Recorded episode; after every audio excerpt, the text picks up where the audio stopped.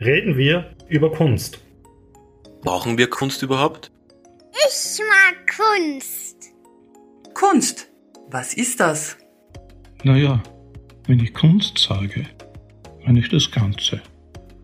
Was ist Kunst heute? Kunst kann vieles sein.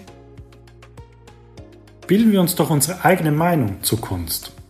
Im Podcast der Kunstmeile Krems treffen wir Künstlerinnen und Künstler und andere Persönlichkeiten ganz privat und sprechen über die Kunst und das Leben. Mein Name ist Günter Oberhollenzer, ich bin Kurator der Landesgalerie Niederösterreich und ich begleite Sie in diesem Podcast.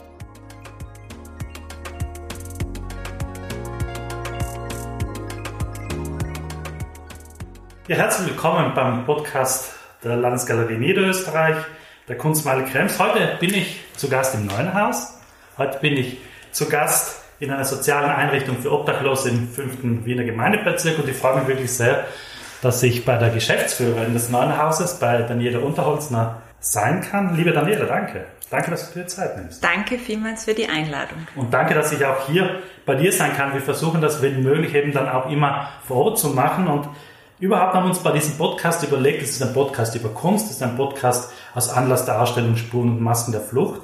Aber wir haben uns überlegt, nicht nur mit Künstlerinnen und Künstlern zu sprechen, sondern eben auch mit Menschen aus anderen Bereichen, die aber durchaus auch einen Bezug zur Ausstellung Spuren und Masken der Flucht haben, einen Bezug zur Kunst haben. Und hier wäre meine erste Frage an dich. Du hast ja Kunstgeschichte auch studiert. Du hast lange im Kunst-, Kultur-, Bildungsbereich gearbeitet. Denn heute dein persönlicher Zugang zur Kunst, insbesondere zur zeitgenössischen Kunst? Also grundsätzlich möchte ich mal sagen, dass äh, ich mir die Ausstellung bereits angesehen habe und sie sehr, sehr, sehr gelungen finde. Und ich jeden, der auch diesen Podcast hört, nur empfehlen kann. Und das ist nicht eingeschaltete Werbung, sondern das ist eine ehrliche Meinung. Ähm, genau. Wie ist mein Zugang zur Kunst, vor allem zur zeitgenössischen Kunst?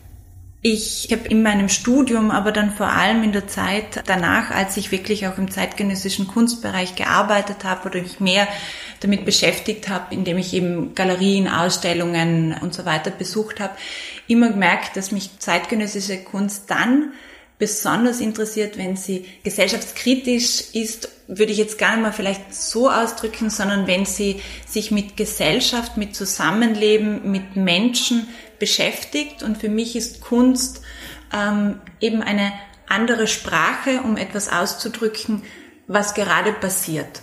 Und ich glaube, dass jeder von uns verschiedene Sprachen spricht. Und da spreche ich jetzt nicht, ob man Französisch oder Englisch oder Russisch oder Chinesisch oder Deutsch spricht, sondern in der Wahrnehmung. Und ähm, ich glaube auch, dass Kunstrichtungen verschiedene Sprachen anbieten und wir dadurch eine wunderschöne Möglichkeit haben, uns auf eine andere Art und Weise mit dem auseinanderzusetzen, was gerade um uns herum passiert. Ich finde, das ist gerade in solchen Zeiten wie jetzt, in Krisenzeiten, eine besondere Chance, dass wir haben, wenn wir merken, dass es uns schwerfällt, Dinge einzuordnen und dass wir eigentlich glaube ich, alle gemeinsame Bedürfnis haben, zu verstehen, was da vor sich geht. Und wir haben auch, glaube ich, alle gemeinsam Bedarf, darüber zu sprechen.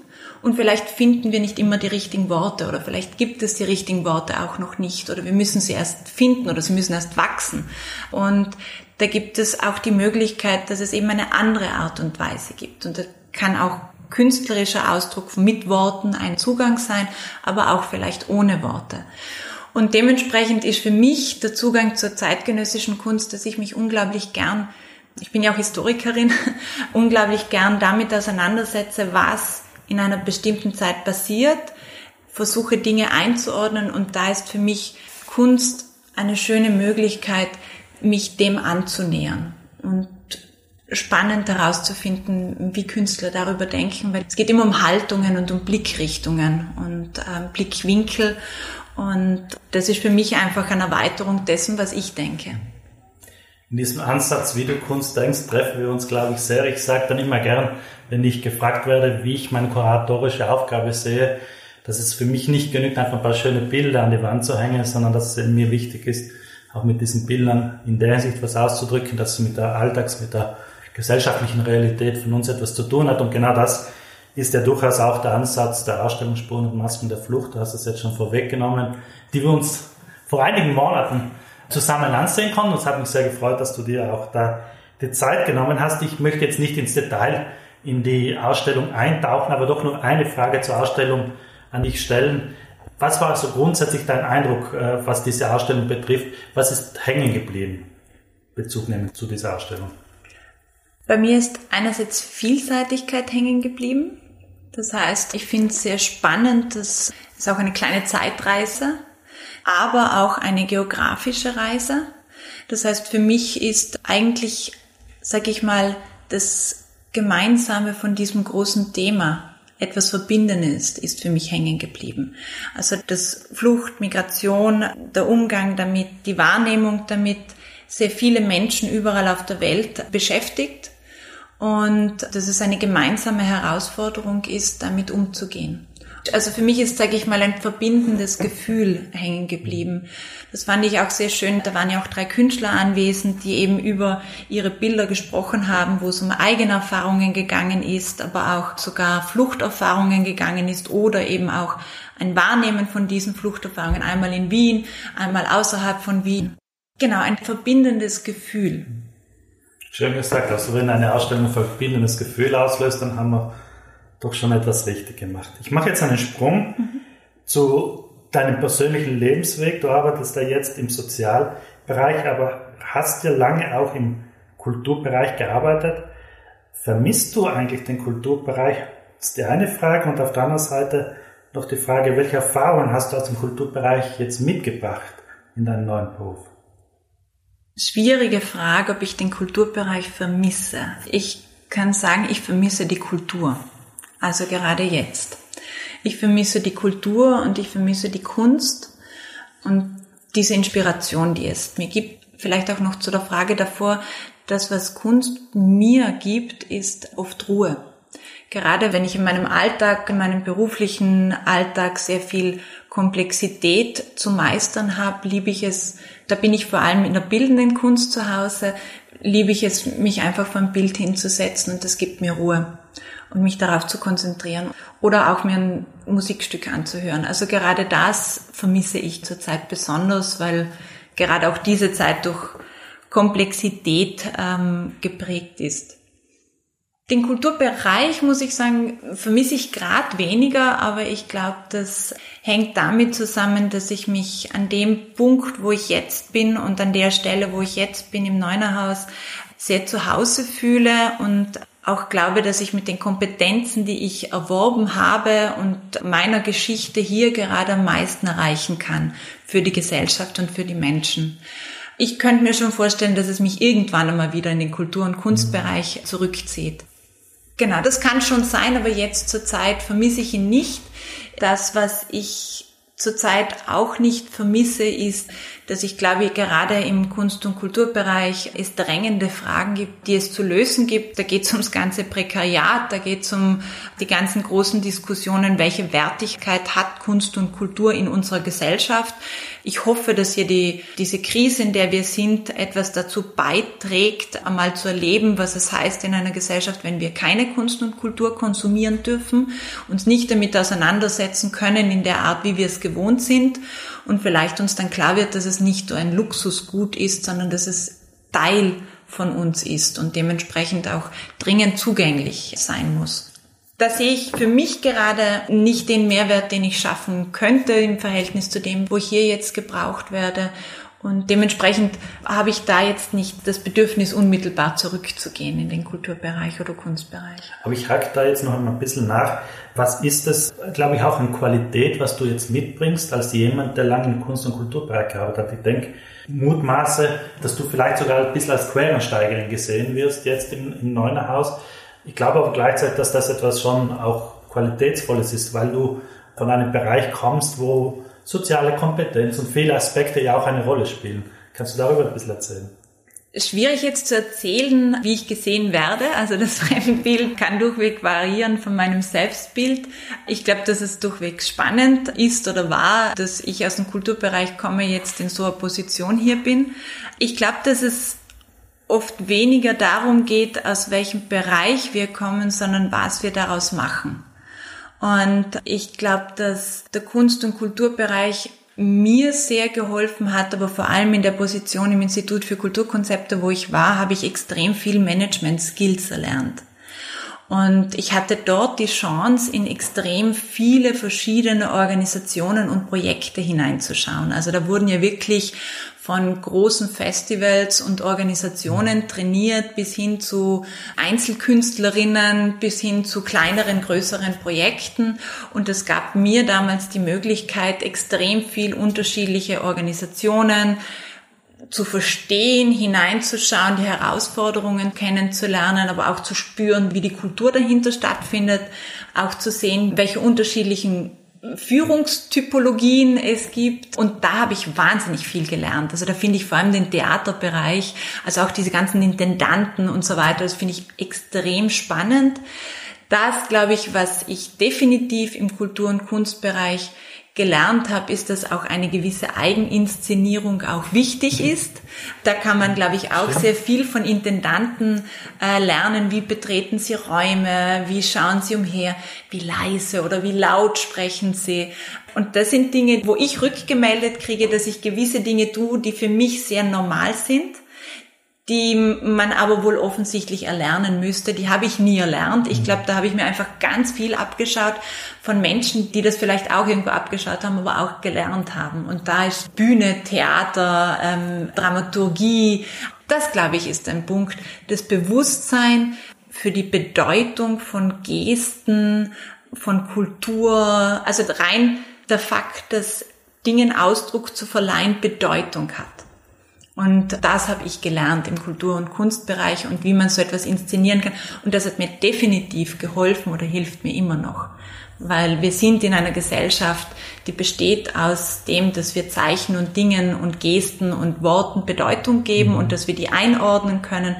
Und das ist einfach klar, desto besser wir das auch beherrschen, ähm, desto klarer wir uns darüber sind, dass auch andere Menschen beherrschen, können wir nur an die Politik schauen, desto klarer kann es auch sein, dass wir in dem System, in dem wir leben, auch wissen, wie wir damit umgehen können. Das heißt nicht, dass wir alles gutheißen, das heißt nicht, dass man alles eins zu eins nachmacht, sondern das heißt, dass wir in einem System uns bewegen und dass es darum geht, welche Visionen wir haben und wie man auch den Zielen, die man verfolgt, hier einen Schritt näher gehen kann. Und dann geht es darum, welche Ziele haben wir, und bei uns geht es ganz klar darum, Wohnungs- und Obdachlosigkeit zu beenden in Wien.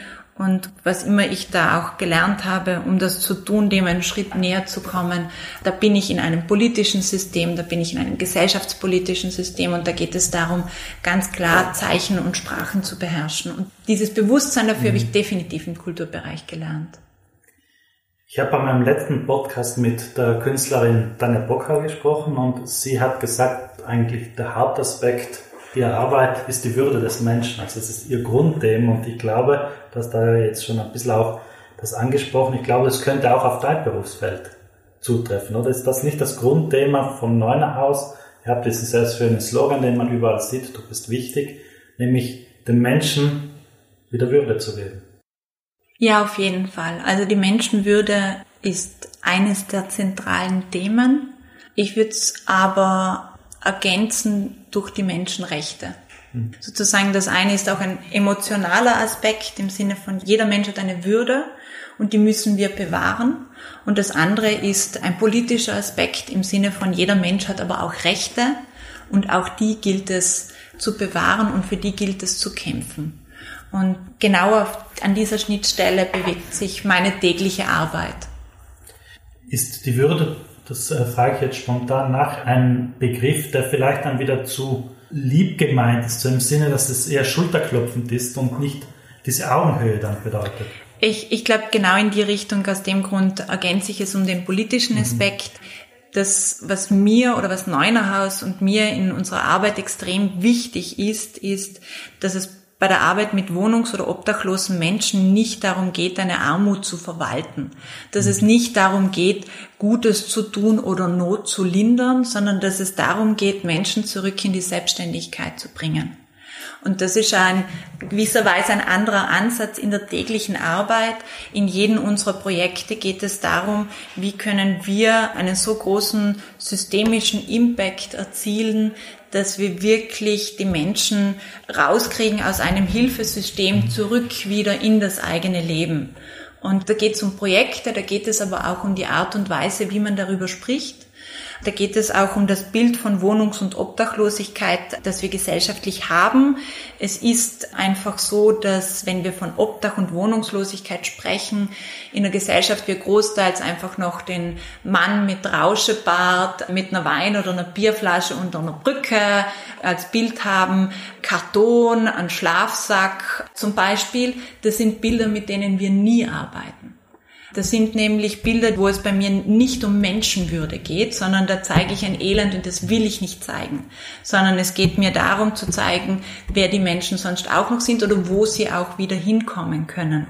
Das heißt, wir arbeiten in unserer Bildsprache mit selbstbewussten Menschen, die durchwegs auch wohnungs- oder obdachlos sind, die wir aber auf jeden Fall anders darstellen in einer Pose des Selbstbewusstseins. Und das andere ist, dass dieser Teil der obdachlosen Menschen, also der Menschen, die wirklich auf der Straße sind, nur, sage ich, die Spitze des Eisbergs sind. Also und das sind im Verhältnis weniger Menschen wie jene Menschen, wo es auch um Wohnungslosigkeit geht. Und bei Wohnungslosigkeit geht es um alle Menschen, die, sage ich mal, ungesichert, ungenügend wohnen.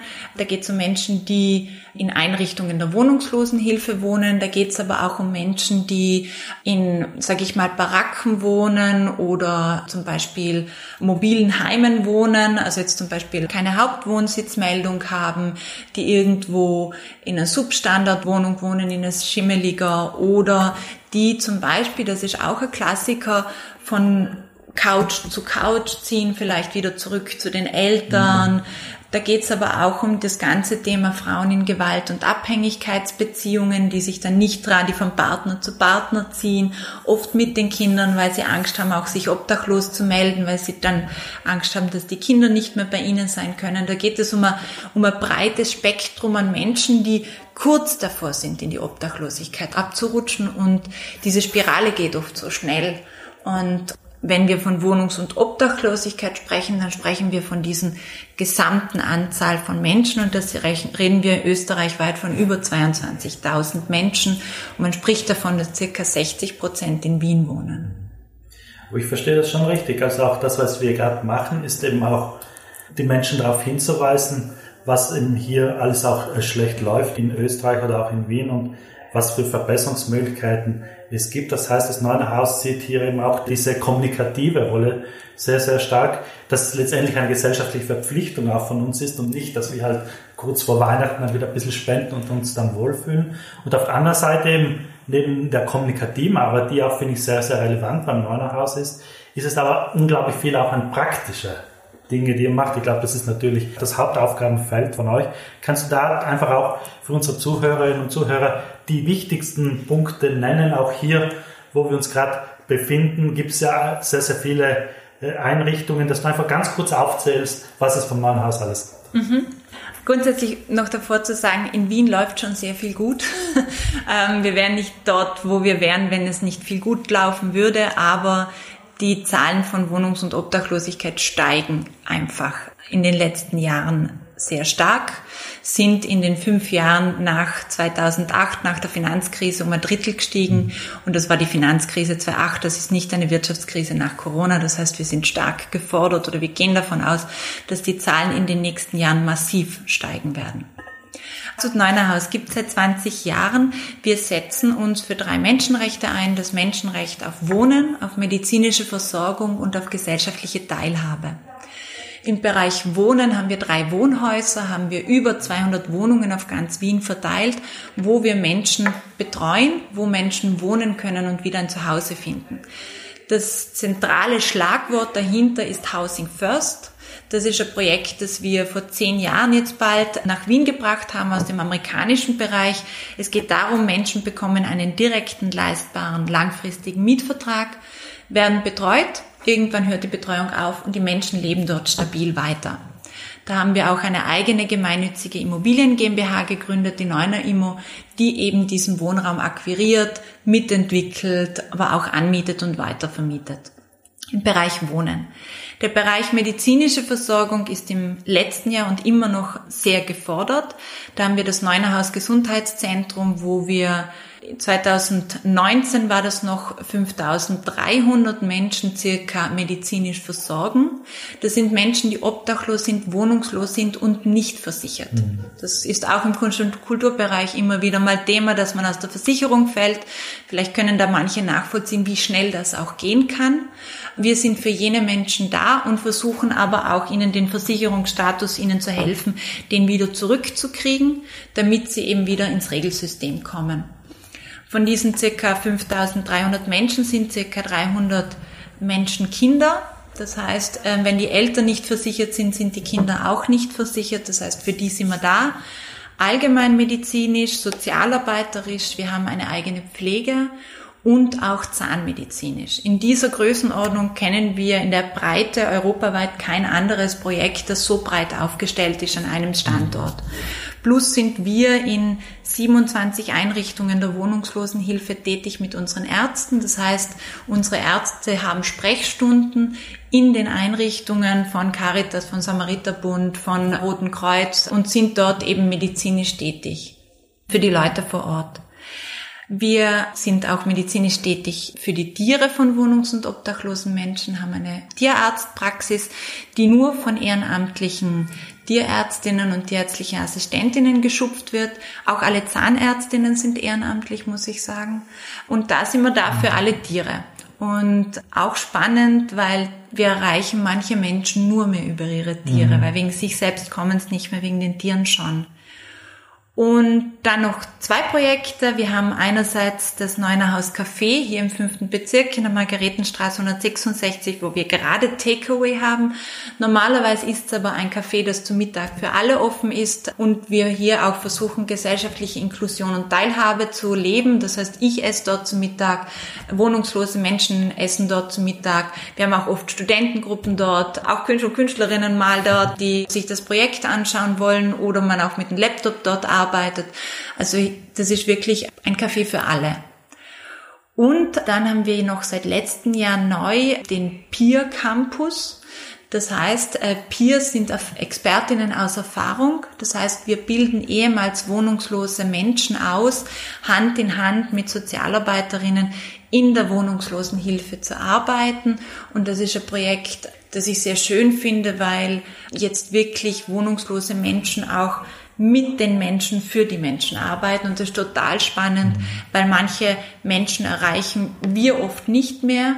Aber wenn der Peer oder die Peer herkommt und sagt, hey, mir ist es ja auch mal so gegangen, dann erreichen wir manche Menschen, die wir sonst nicht mehr erreichen würden. Und das ist ein großartiges Projekt, das auch wirklich gut funktioniert, auf das ich sehr stolz bin. Das ist ein unglaublich spannendes Thema. Wir können leider nicht alle Bereiche ansprechen in diesem Zusammenhang, aber natürlich brennt es mir dann doch unter den Nägeln, die Frage zu stellen, wie es dir und wie es dem neuen Haus in der aktuellen Situation geht. Was bedeutet Corona für die obdachlosen Menschen, für Menschen, die in prekären Umständen obdachlos geboren sind oder einfach, einfach sehr prekär jetzt leben. Wie geht es euch da momentan? Es ist eine extrem kräftezehrende und herausfordernde Zeit bei uns vor allem im medizinischen Bereich. Wir haben im letzten Jahr durchschnittlich 37 Prozent mehr Patientinnen. Seit Oktober müssen wir Leute auf den nächsten Tag vertrösten in der Hoffnung, dass sie wieder kommen, weil wir haben die Kapazitätsgrenzen einfach erreicht. Das ist fordernd und ähm, entspricht eigentlich nicht dem, wie wir arbeiten wollen, im Sinne da auch offene Tür und Dasein für die Menschen. Es ist eine fordernde Zeit auch insofern, dass wir, das was ich davor gesagt habe, wir kommen fast nicht nach, damit den Gesprächsbedarf zu decken, indem, dass ich glaube, wir merken schon alle, wie viel wir gerne über das sprechen, was da gerade vor sich geht. Und wir haben aber noch Freunde und Familie oder Arbeitskolleginnen, äh, Kollegen, mit denen wir darüber sprechen können. Diese Menschen oft nicht.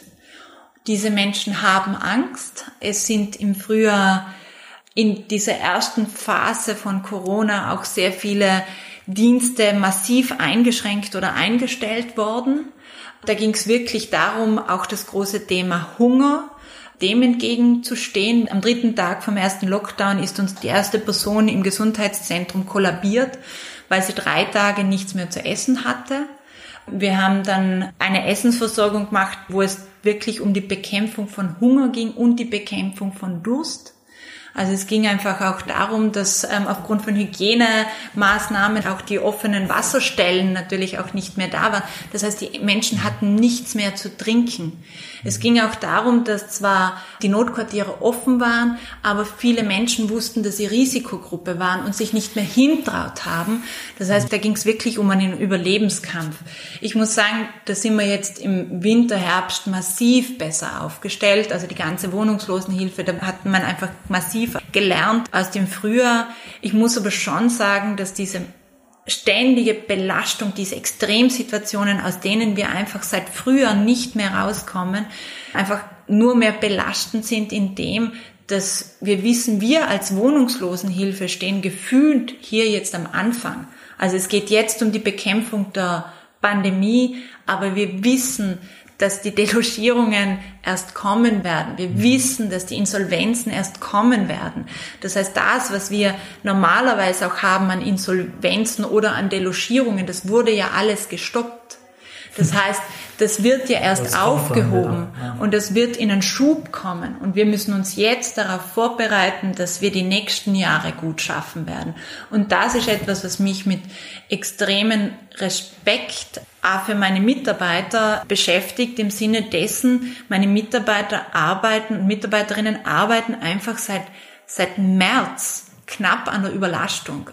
Und wir haben aufgebaut. Wir haben auf eigenes Risiko in der Hoffnung, dass uns die Stadt weiterhin so gut unterstützt, aber vor allem auch, dass uns Spender und Spenderinnen unterstützen, ohne denen wir das gerade nicht schaffen könnten, neues Personal eingestellt, weil ich wusste, dass mir sonst die Mitarbeiterinnen das nicht durchstehen werden.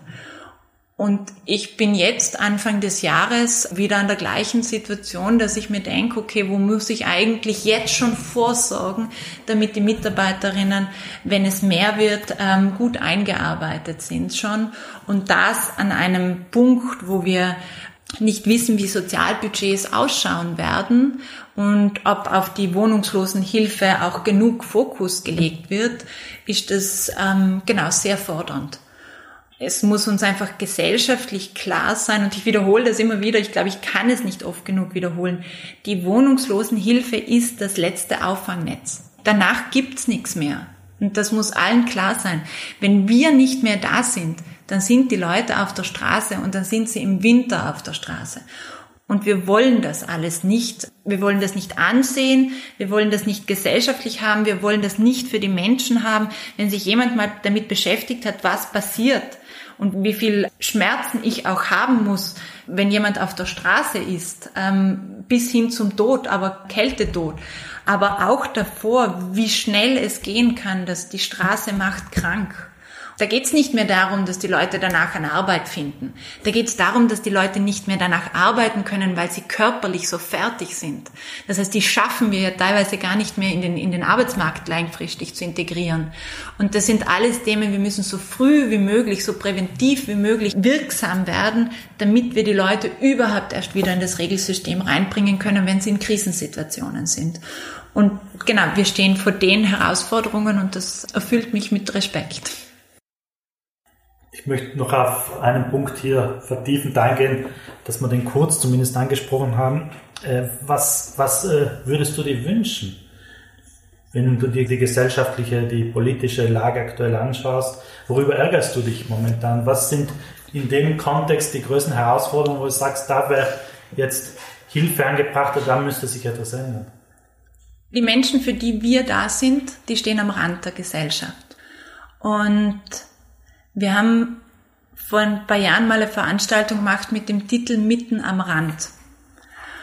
Und das, was ich mir wünschen würde, ist, dass es zurück in die Mitte geht. Dass uns klar wird, dass es erstens mal nicht um Zahlen geht, sondern um Menschen.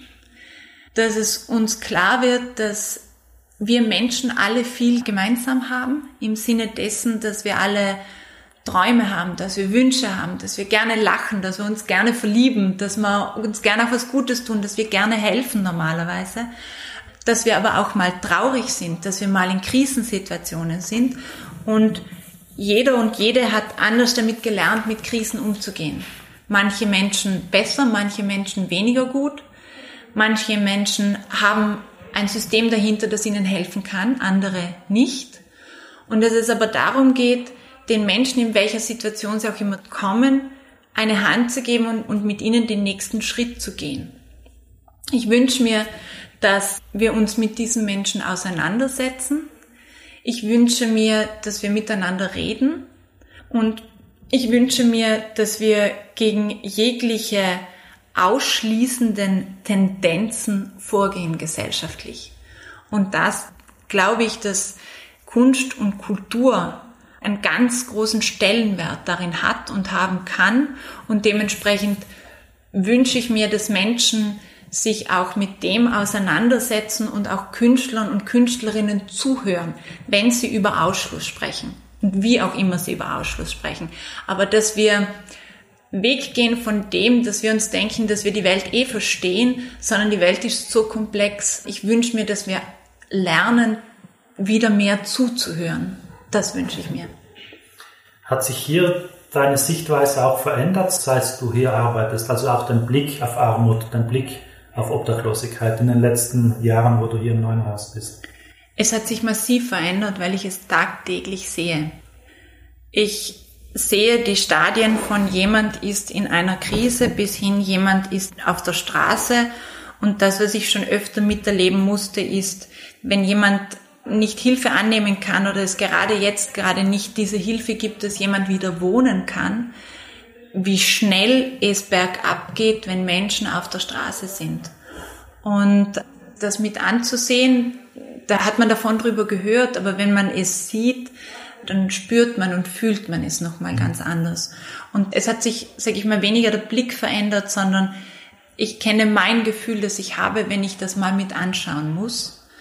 Und das, was sich sehr wohl verändert hat, ist, dass ich viel mehr Klarheit habe, was eine Sozialarbeiterin mhm. oder ein Sozialarbeiter tut, wie wichtig die im System sind. Und ich habe unglaublich viel von Sozialarbeitern und Sozialarbeiterinnen gelernt im Sinne der Abgrenzung, im Sinne dessen, dass auch Menschen ihren Weg haben, aber auch im Sinne des Politischen, dass es oft nicht darum geht, einer einzelnen Person zu helfen, um dann mir etwas zu erwarten, sondern dass Menschen vielleicht dann auch gerade nicht die Möglichkeit haben, etwas zurückzugeben, sondern wenn, dann muss ich entscheiden, wie ich helfe und das ist meine persönliche Entscheidung. Ich muss mir nicht sofort was erwarten.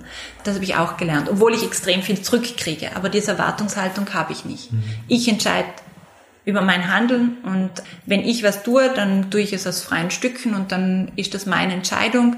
Dann muss ich aber nicht mehr warten, dass ich dann auf ein Podest gestellt werde. Als ich die Ausstellung Spuren und Massen der Flucht vorbereitet habe, habe ich ja viele Künstlerinnen und Künstler Gott sei Dank eben auch persönlich kennenlernen dürfen, was mir auch wichtig war. Und sie haben dann ihre Flucht, ihre Migrationsgeschichten erzählt. Und das ist mir natürlich oft sehr nahe auch gegangen. Und manchmal wusste ich nicht, wie ich mich da verhalten soll und habe dann auch diese, diese, diese Geschichten mit nach Hause genommen. Und in dem Zusammenhang, du hast es ja viel, viel intensiver noch die Frage an dich, wie gehst du damit um, mit diesen ganzen Leid, den Ängsten, den Sorgen, den Schicksalen, die du hier von den Menschen mitbekommst? Wie kannst du dich da auch einerseits natürlich empathisch dem gegenüber verhalten, auf der anderen Seite, du hast den Begriff Abgrenzung schon angesprochen, dann doch abgrenzen, dass du diese Probleme nicht mit nach Hause nimmst? Grundsätzlich muss ich sagen, ich bin Geschäftsführerin, das heißt, ich bin nicht an der Front. Das heißt, ich bin nicht jene, die an der Front klingt jetzt zu hart, aber sozusagen ich bin mhm. nicht an vorderster, ähm, an vorderster Linie und arbeite mit den Menschen. Ich habe einen extremen Respekt vor meinen Mitarbeitern und Mitarbeiterinnen, die das tun. Das heißt, ich kriege ja alles nur gefiltert. Das erleichtert es insofern schon mal, weil ich oft die Menschen dann auch nicht persönlich kenne. Das, was mir unglaublich hilft, ist genau zu sehen, wie meine Mitarbeiterinnen und Mitarbeiter damit umgehen. Das, was mir unglaublich hilft, ist, ähm, dass ich sehe, wie viel wir bewirken. Also ich lebe von den Geschichten, wo ich merke, wir sind wirksam und das kann jeder kleine Schritt sein. Und auch da habe ich so viel von meinen Mitarbeiterinnen gelernt. Da wird jeder einzelne Schritt, den ein Mensch schafft, in dem Moment mit dem ganzen Rucksack, den er mitbringt, ist gut. Und das ist ein Schritt nach vorne. Und da gibt's wieder Rückschläge, aber jeder Schritt muss gewertschätzt werden. Und das ist etwas, an dem ich mich aufbaue. Das, was mir unglaublich viel gibt, ist, dass ich einfach merke, wir haben Neunerhaus hat wirklich Unterstützerinnen und Unterstützer, die hinter uns stehen. Wir brauchen noch mehr, aber wir haben schon einfach viele Leute, die sagen, wir wertschätzen das, was ihr macht und das ist für uns unglaublich motivierend, für uns alle gemeinsam. Und das ist das Zentrale. Und Ansonsten, ich hätte die Möglichkeit natürlich auch Supervision zu machen. Das ist bei uns wichtig. Also wir haben Einzelsupervisionen, wir haben Teamsupervisionen. Auf das legen wir extrem viel Wert. Und ansonsten muss ich sagen, meine Geschäftsführerkollegin ist doch eine ausgewiesene Expertin in dem Bereich. Seit Jahrzehnten arbeitet sie in dem Bereich. Und wenn ich wirklich an was zu knabbern habe, rede ich sehr gerne mit ihr. Sie holt mich da gerne auch wieder auf den Boden zurück. Zum Abschluss unseres Gesprächs möchte ich jetzt noch mal ein bisschen stärker, wir haben es Gott sei Dank eh immer wieder einflechten können, zum Kunst- und Kulturbereich zurückkommen. Ich komme aus dem Kunst- und Kulturbereich, du bist jetzt im Sozialbereich. Was kann ich von dir lernen? Was können wir im Museum, in, in Kulturhäusern aus dem Sozialbereich lernen? Das ist eine schwierige Frage. Ähm durchwegs ein bisschen mit schelmischer Kritik verbunden. Ich glaube, dass gewisse Social Skills sehr wohl aus dem Sozialbereich gelernt werden könnten. Also im Sinne von Abgrenzung, ganz viel Klarheit, wo liegen welche Verantwortlichkeiten, wer hat welche Aufgaben, welche Zielsetzungen gibt es, welche gemeinsamen Zielsetzungen setzt man sich auch. Also da, glaube ich, ist noch was zu tun da habe ich viel im Sozialbereich gelernt. Das ist für mich das Zentrale. Ich glaube, dass beide Bereiche viel miteinander lernen könnten, weil es doch darum geht, wie wir Menschen erreichen. Das ist etwas, wo ich glaube, dass es noch einen schönen gemeinsamen Weg geben könnte. Im Sinne dessen, der Sozialbereich erreicht Menschen, die der Kulturbereich oft nicht erreicht oder schwer erreicht. Ich glaube aber, dass es hier einen wichtigen Auftrag gibt und dass es auch wichtig wäre, weil nämlich, wie schon davor gesagt, es ist eine andere Art der Sprache. Ich glaube, dass viele Menschen für diese Sprache auch empfänglich sind. Wir haben ein Kurzfilmprojekt, das wir auch im Laufe des Jahres präsentieren werden, mit wohnungslosen Menschen und Künstlerinnen zusammengearbeitet, um es anzuteasern. Ein sehr schönes Projekt. Und da haben wir sehr viel gelernt im Sinne, wie muss man auch Menschen ansprechen, damit sie nicht Angst haben für Kunst und Kultur. Und da haben wir nicht die Weisheit, äh, letzter Schluss, aber wir haben mal einen Weg ausprobiert.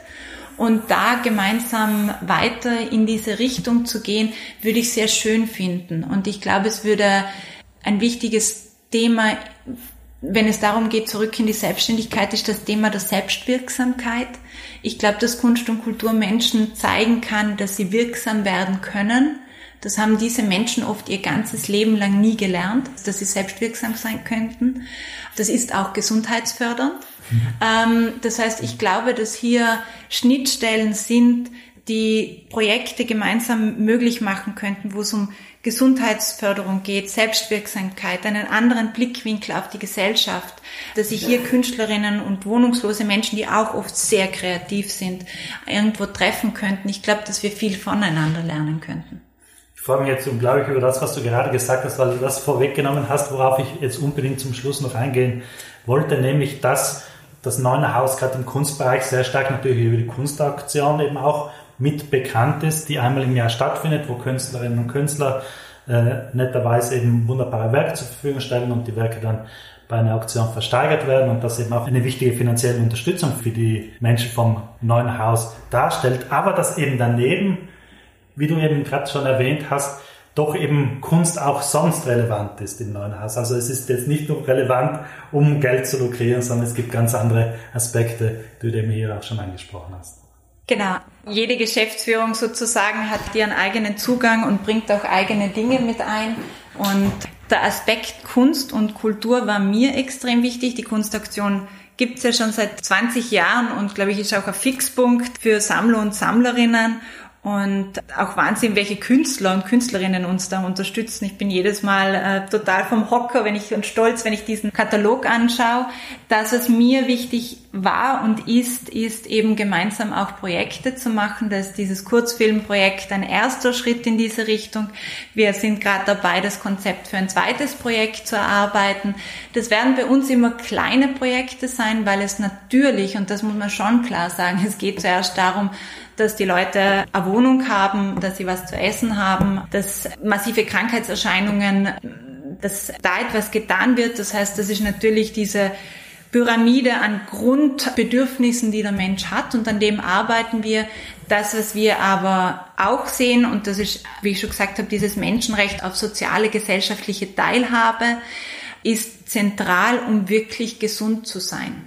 Und, da gibt es so den Ausdruck von biopsychisch-soziale Gesundheit, der immer mehr verwendet wird als ein ganzheitlicher Gesundheitsbegriff, mit dem wir im Gesundheitszentrum arbeiten, aber auch sonst in unseren Projekten, wenn ich wirklich wieder zurück will in die Selbstständigkeit und wenn ich das langfristig halten können soll, dann brauche ich mehr als ein Dach über dem Kopf und ein bisschen was zu essen. Dann muss ich mich auch als Teil der Gesellschaft fühlen können und dann muss ich eben auch erlernen, eben, dass ich wirksam sein kann und dass ich einen Beitrag leisten kann oder wer ich auch selbst bin, wie ich mit mir selbst umgehen kann, welche Strategien ich erlernen kann, um aus Krisen herauszukommen. Und ich glaube, da sind Kunst und Kultur eine der zentralen Zugänge, um eben auch mit Krisen umgehen zu können oder eben auch diese Wunden, nicht nur die physischen, sondern die psychischen Wunden, die diese Krisenzeiten bei mir hinterlassen haben und ich mein ganzes Leben lang mittragen werde. Das kennen alle Menschen, die psychische Wunden haben, ob das jetzt aus Kriegen ist oder ob das aus persönlichen Schicksalsschlägen ist. Mit denen muss ich irgendwie lernen, umzugehen. Und ich glaube, das wird uns sicher noch einiges einfallen in den nächsten Jahren. Und das finde ich unglaublich schön. Und das war mir jetzt zum Schluss noch sehr wichtig zu betonen. Auch deshalb, weil natürlich Künstlerinnen und Künstler selbst oft sehr in prekären Verhältnissen leben und wie wir wissen, auch Wohltätigkeitsaktionen oft nicht unumstritten sind, dass Künstlerinnen und Künstler immer wieder äh, gefragt werden, Werke hier zur Verfügung zu stellen. Und ich glaube, da ist umso wichtiger dann zu sehen, dass natürlich die Arbeit vom Neuen Haus eine grandiose ist. Aber auf der anderen Seite ist hier auch dieses Verständnis für Kunst und Kultur von der Geschäftsführerin Seite eben dafür gibt, wie wichtig eben das ist, wie wertgeschätzt eben auch hier die Künstlerinnen und Künstler werden. Und das, glaube ich, ist hier eindrucksvoll von deiner Seite jetzt hier ausgeführt worden. Wie kann man das Neue Haus unterstützen? Wir haben die Kunstaktion schon erwähnt, die findet ja immer im Herbst statt, wenn ich das richtig im Kopf habe. Wie kann man daneben auch noch das Neue Haus unterstützen, wenn das jetzt Zuhörerinnen und Zuhörer machen möchten? Genau, die Kunstaktion findet immer am ersten Montag im November statt, im MAC. Und das ist eine der zentralen Möglichkeiten, uns zu unterstützen. Wir sind auf Spenden angewiesen. Das heißt, auf unserer Website www.neunerhaus.at gibt es die Möglichkeit, online zu spenden oder man kann uns anrufen oder da gibt es auch die die Bankverbindung, wo man einfach überweisen kann. Wir freuen uns wirklich über jeden Euro, weil jeder Euro zählt da. Also es geht nicht um große Beträge, sondern da zählt wirklich jeder Cent, jeder Euro. Man kann auch ehrenamtlich mitarbeiten im Neunerhaus Café. Und was uns auch wichtig ist, ist, es geht um Bekanntheit für das, was wir stehen. Das heißt, wir sind auf Social Media unterwegs, auf Facebook, auf Instagram. Das heißt, uns dort zu liken und auch das, was wir tun, bekannt zu machen, hilft uns wirklich sehr weiter. Dementsprechend würde ich mich sehr freuen, wenn uns noch mehr Menschen unterstützen, weil, wie gesagt, ich glaube, wir werden es dringend brauchen in den nächsten Jahren. Die Zeit ist schon sehr fortgeschritten. Als Außenschmeißer habe ich noch zehn Fragen zum Schluss mit bitte ganz kurzen, oh. ganz kurzen okay. Antworten. Also das geht sich sonst zeitlich nicht mehr aus. Ich konzentriere mich. Ich würde mich einfach freuen, eben das noch zum Schluss hier dich zu fragen, weil ich das jetzt bei den letzten meiner Interviewpartnerinnen auch gemacht habe und das dann auch noch ein bisschen andere Aspekte zum Ausdruck bringt. Was ist neben dem neuen Haus und neben der Kunst eine weitere Leidenschaft von dir? Natur. Sehr kurz Antwort, wunderbar. Hast du Vorbilder und wenn ja, welche? Meine Mutter. Schön. Was liest du gerade? Ich habe jetzt gerade den Reporter Marktab äh, fertig gelesen und habe jetzt wieder zum zweiten Mal 1984 heißt es, gell? Ja, 1986, ja. nein, 84, jetzt kann ich durcheinander. Wieder angefangen, genau. Du hast den Reporter Markt gelesen. Habe ich gerade fertig gelesen. 1984 habe ich jetzt angefangen, weil es mich interessiert, wie über totalitäre Systeme geschrieben wird in so einer Zeit wie jetzt. Spannendes Buch, gibt es auch als Serie, bringt uns mhm. gleich zur nächsten Frage. Streamst du oder schaust du dann doch lieber Filme dir im Kino an? Ich schaue mir sehr gerne Filme im Kino an, lieber. Programmkinos. Ich streame relativ wenig und ich habe keinen Fernseher. Ich lese lieber. Kannst du dich noch an deine erste Kunsterfahrung erinnern? Nein. Hast du einen Sehnsuchtsort? Südtirol. Das geht uns beiden so. Was ist, jetzt war schon schon eine Zeit her, was ist die letzte Ausstellung, die du gesehen hast? Ähm, Masken der Flucht. Ja. Das war das letzte, was noch offen hatte. Die Frage ist natürlich jetzt eine große Frage, aber vielleicht doch nur eine kurze Antwort. Kann Kunst die Welt verändern? Was kann grundsätzlich Kunst leisten?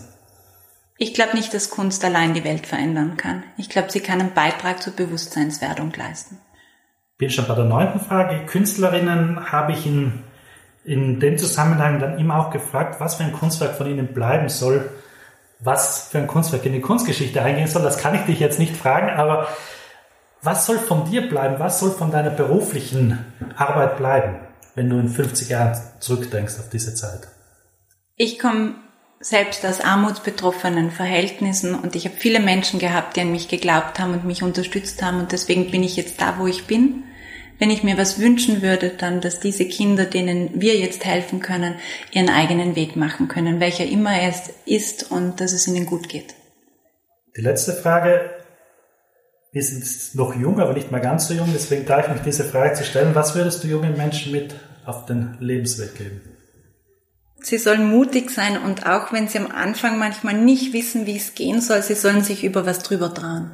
Das hat mir immer geholfen. Ich habe oft Dinge gemacht, wo ich nicht wusste, wie ich sie mache.